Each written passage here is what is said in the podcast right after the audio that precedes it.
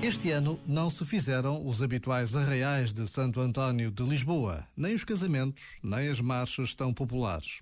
Esta suspensão das nossas tradições custa muito, mas todos sabemos como é necessária. De um dia para o outro, o mundo parou e continuamos à procura do tempo em que possamos voltar a viver como sempre o fizemos, com proximidade. Por vezes, só quando perdemos o que sempre tivemos como garantido é que sabemos dar o devido valor a tantos momentos simples das nossas vidas.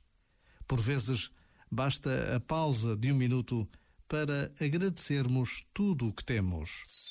Este momento está disponível em podcast no site e na app.